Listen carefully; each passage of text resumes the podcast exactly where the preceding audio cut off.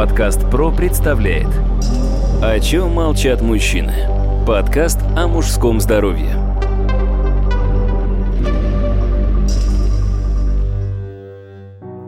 Здравствуйте, дорогие друзья! У микрофона Сергей Чеботков, и сегодня мы продолжаем наш откровенный и, самое главное, квалифицированный разговор о мужском здоровье. Я рад представить нашего постоянного эксперта, доктора медицинских наук, профессора, врача-уролога Павла Сергеевича Козласова. Павел Сергеевич, здравствуйте. Здравствуйте, Сергей.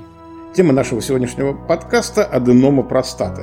Павел Сергеевич, скажите, а какие вообще функции выполняет в организме мужчины предстательная железа и почему ее нередко называют вторым сердцем мужчины?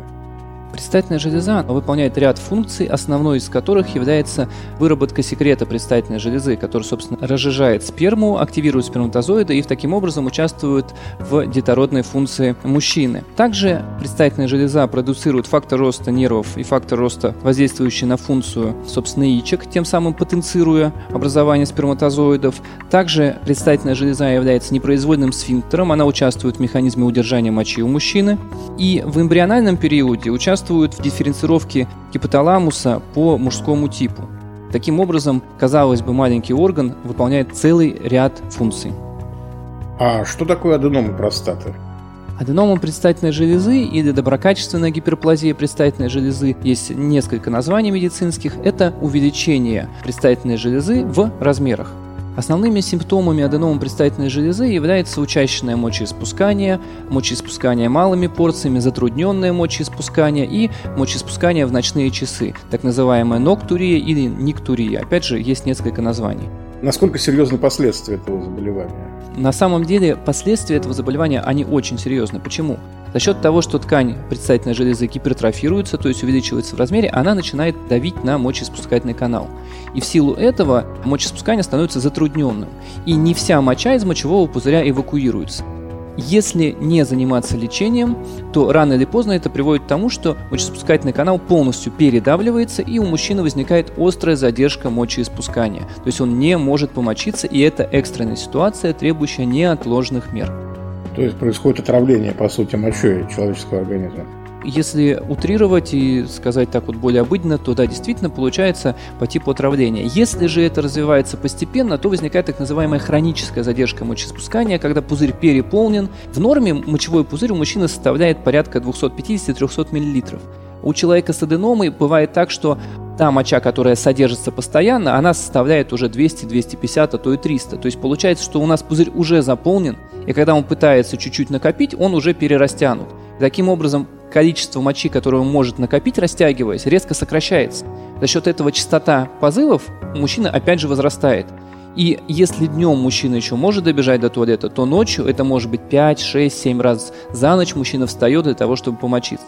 Это приводит к тому, что он изнуряется, у него постоянный стресс, он не высыпается, он становится абсолютно неработоспособным, он начинает нервничать, начинает срываться на семью и так далее, запускается каскад реакций.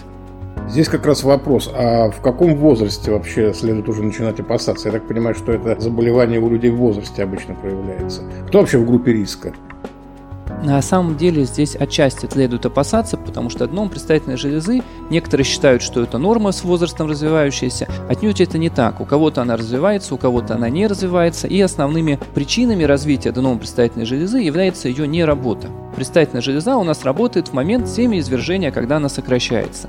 Соответственно, мужчина, который ведет малоподвижный образ жизни, у него застой в малом тазу. Мужчина, который не ведет регулярную половую жизнь, у него развиваются факторы, способствующие, собственно, росту предстательной железы, так как все, что не работает, рано или поздно начинает ломаться или давать сбой.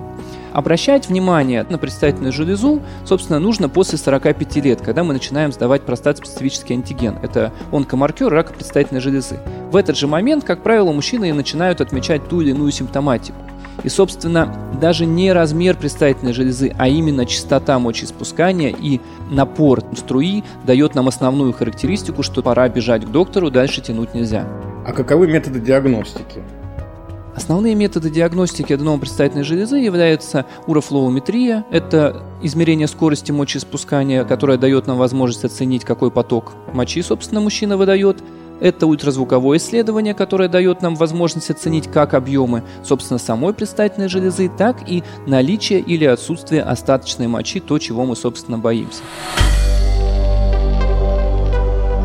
Подкаст «Про» представляет «О чем молчат мужчины?»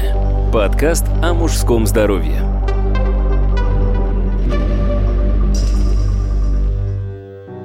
Ну и теперь о самом главном. Каковы же сегодня современные методики лечения предстательной железы? Насколько я помню, всегда обычно это была операция. Нет, это абсолютно не так. Первый метод лечения – это консервативная терапия. Консервативная терапия – это альфа-адреноблокаторы, которые широко представлены разными компаниями на рынке, собственно. Это симптоматическая терапия, они снимают тонус предстательной железы, за счет чего восстанавливают нормальное мочеиспускание. И вот когда альфа-адреноблокаторы перестают работать, тогда уже мы говорим о оперативном лечении предстательной железы. Также у нас есть группа препаратов ингибиторы 5-альфа-редуктазы, но это препараты, которые воздействуют на железу, уменьшая ее объем, но они являются гормональными препаратами, поэтому они снижают либидо. Поэтому эти препараты назначаются только у возрастных мужчин, которые, собственно, не хотят вести половую жизнь. Во всех остальных случаях это альфа-адреноблокаторы. Если они не работают, то тогда выбирается уже тот или иной вид оперативного лечения. Золотым стандартом является трансуретральные операции на предстательной железе, будь то трансуретральная резекция, трансуретральная нуклеация, трансуретральная вапоризация. Одних только трансуретральных операций вы видите какое великое множество. Плюс к этому у нас есть технологии, когда производится криодеструкция, у нас есть технологии, когда лапароскопически железа удаляется, аденома, собственно, ее удаляется. У нас есть технологии, когда воздействие идет паром, за счет чего железа уменьшается в размере, и у нас есть технологии, когда производится эндоваскулярная окклюзия, то есть питающие сосуды специально перекрываются, и за счет того, что питание нарушается железы, она начинает уменьшаться в размере в зависимости от соматического статуса пациента, от его пожеланий, от его возраста и так далее и тому подобное, подбирается конкретном случае конкретная операция, которая наиболее подходит данному индивидууму. Но вот как не включишь телевизор, кругом сплошная реклама, что жена знает, что нужно мужу, дает ему какие-то чудодейственные таблетки, у него сразу налаживается там мочеиспускание. Ну, прям вот буквально забиты все СМИ вот этой вот рекламой. Ну, давайте не называя конкретно торговых наименований, вот насколько эффективно то, что предлагает СМИ. Или то, что вы называли серьезными научными названиями, это и есть как раз вот эти вот таблетки, которые рекламируют везде. На самом деле реклама – это некий такой бич современности, потому что действительно люди начинают на это обращать внимание и зачастую, не идя к врачу, начинают самостоятельный прием этих всех препаратов. Здесь двоякая ситуация. Зачастую бывает так, что аденом предстательной железы, так как она увеличивается в размере, и там возникает воспаление, то некие свечки, некие таблеточки, которые обладают противовоспалительным эффектом, они временно уменьшают объем предстательной железы за счет того, что уходит отек. И пациенту кажется, о боже, я выздоровел, все замечательно, действительно реклама помогла. Но на самом деле на патогенетические звенья, то есть, собственно, на механизм развития этого заболевания, эти препараты, как правило, никак не действуют.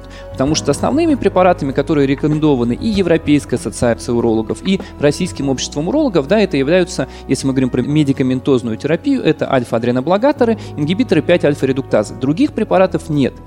Безусловно, когда есть воспаление, нам нужно его погасить, тогда мы можем тоже назначить и свечи, и какие-то другие препараты, но, как правило, все-таки это лечение не самой аденомы, и даже это не лечение, это симптоматическая терапия. То есть это воздействие на некие симптомы, которые возникли в ходе того, что железа увеличилась в размере. Поэтому, к сожалению, как бы нам не хотелось свято верить в рекламу, да, и бежать тут же в аптеку покупать чудный препарат, нет, к сожалению, это далеко не так. И здесь стоит развенчать еще один миф, потому что очень очень часто говорят о том, что аденом предстательной железы вызывает нарушение эрекции. Нет, никоим образом нарушение эрекции и предстательная железа между собой никак не связаны. Конечно, если у человека возникнет воспаление предстательной железы, у него будет температура под 40, ему будет не до секса. Но во всех остальных случаях, безусловно, сама предстательная железа на кровоток в половом члене никак не влияет. И она не вырабатывает тестостерон, таким образом на либидо она тоже не влияет. Поэтому это некий такой маркетинговый ход, потому что мужчине сказать, что он будет вставать 2-3 раза ночью, он может стерпеть. А сказать мужчине, что у него будут проблемы с потенцией, он тут же побежит в аптеку. И заключительный вопрос, Павел Сергеевич. Мы уже не первый подкаст заканчиваем именно этим вопросом. Существуют ли какие-то методы профилактики вот этой проблемы? Безусловно, основные методы профилактики. Всегда мужчинам это нравится. Я даже могу сказать, что ряд мужчин просит написать это в рекомендациях, когда они идут домой после моего приема. Это регулярная половая жизнь. А мужчине, собственно, нужно для того, чтобы железа функционировала адекватно, это 2-3 половых акта в неделю в зависимости, опять же, от его функционального состояния, в зависимости от его потребностей, но вот 2-3 раза – это тот стандарт, который необходим у мужчины, чтобы он был. Потому что если это происходит реже, то в предстательной железе может развиваться застойное явление, опять же возникать отек, что провоцирует ее рост в размере. Павел Сергеевич, большое спасибо. Дорогие друзья, я хочу напомнить, что сегодня в гостях у меня был доктор медицинских наук, профессор, врач-уролог Павел Сергеевич Козласов. У микрофона был Сергей Чеботков. Всего хорошего, дорогие друзья, до новых встреч.